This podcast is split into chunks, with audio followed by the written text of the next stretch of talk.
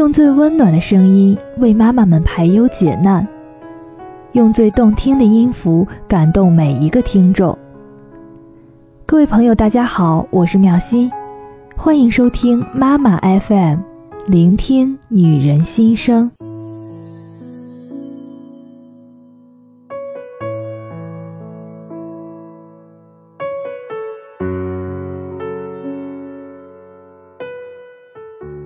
今天分享的这篇文章是来自武志红的。懂事的孩子其实活在很深的绝望里。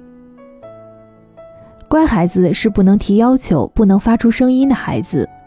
健康的孩子必然有活力，而活力的展现方式就是发出他高兴与不高兴的声音，提出他合理或不合理的要求。说说我自己的故事。妈妈说我小的时候一直哭，必须抱。一放下就哭，哭到一岁四个月，突然有一天就不哭了，以后就再也没有怎么哭过。我记事儿很早，最早的记忆只有几个月，但从记事儿开始就一直是个小大人儿，偶尔才会有做小孩的感觉。一直不明白，按说我得到了很好的照顾，因为爷爷奶奶死活都不会给我们家带孩子，哥哥和姐姐的经历就充分证明了这一点。我出生后，妈妈干脆就不挣工分了，做全职妈妈来带我。在农村，这是绝无仅有的事儿。记事儿起，我没有被打过一次，也没有被骂过一次，父母也从不否定我的意志，好像是我得到了充分的爱与自由。但怎么就那么乖呢？难道是因为父母共情才这样吗？但是我的活力去哪儿了？一副好嗓子，却逐渐不能够唱歌了。从来都不能跳舞，现在才可以跳点激烈的。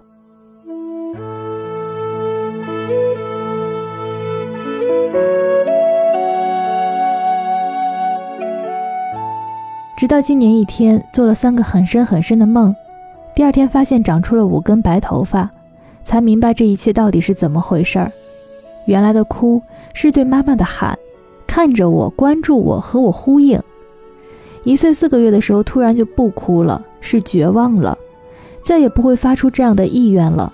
懂事儿是一种很深的绝望。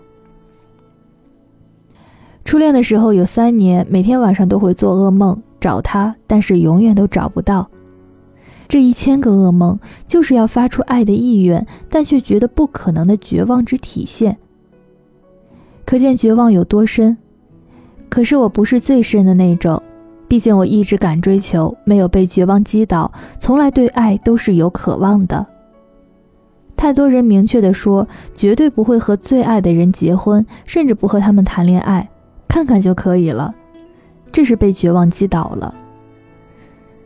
前不久去福建上阿南朵老师的课，明白了妈妈是怎么回事儿。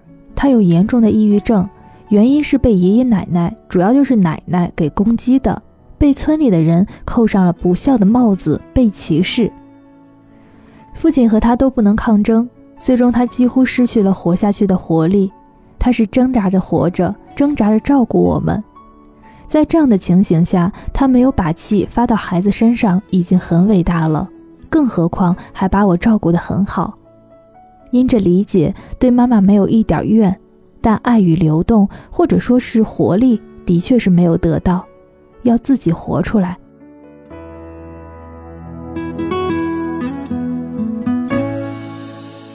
精神分析说，抑郁症常是向外的愤怒转化成了向内的攻击自己。对我妈妈来说，确实如此。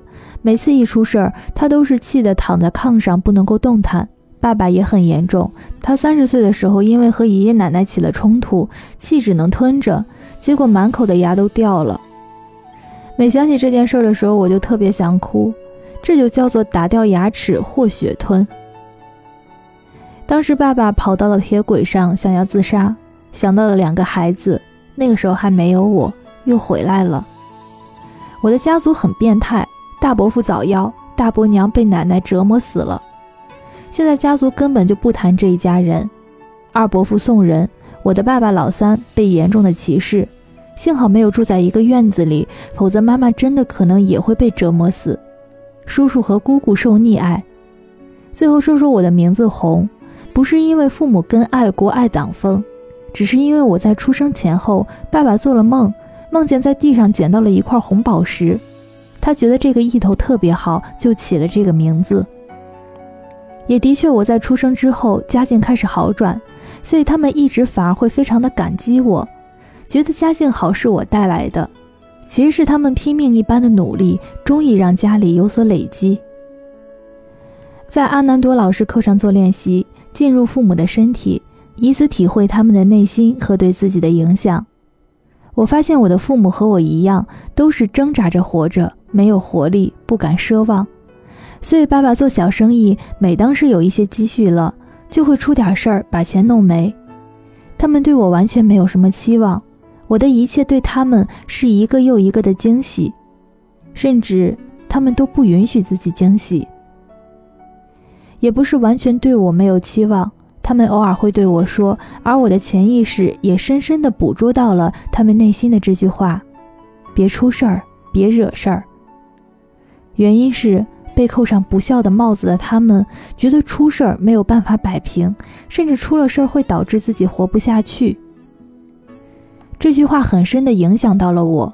活在中国，我总是处在一种淡淡的、莫名的恐惧中。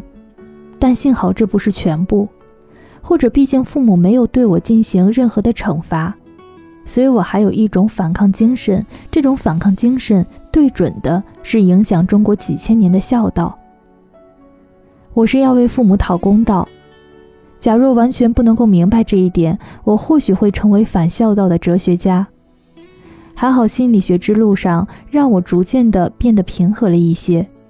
以后会把孝道写得更深，但或许不会有愤怒在里面了。中国家庭的故事也是中国这个国家的故事。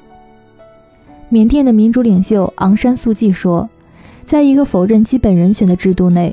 恐惧常会成为一种时尚，害怕坐牢，害怕拷打，害怕死亡，害怕失去朋友、家庭、财产或谋生手段，害怕贫穷，害怕孤独，害怕失败。最为阴险的恐惧方式是化妆为常识，甚至至理名言。将有助于保存自尊与人性高贵的日常勇敢行为，谴责为愚蠢、鲁莽、无价值或猥琐无用的。我发现我心中有昂山素季所说的这种恐惧，并且是弥漫性的，但它不会征服我。我的父母实实在在地被这种恐惧所击倒，他们失去了活力，但是我化解它，活出了我的活力。也愿我们都能明白，懂事真不是什么好东西。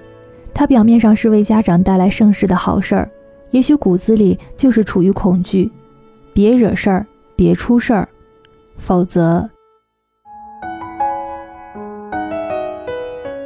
感谢您的收听，我是苗心。如果你想要聆听更多的节目，可以在微信来搜索“三优之家”，关注后来收听妈妈 FM。本期就这样了，下期见，拜拜。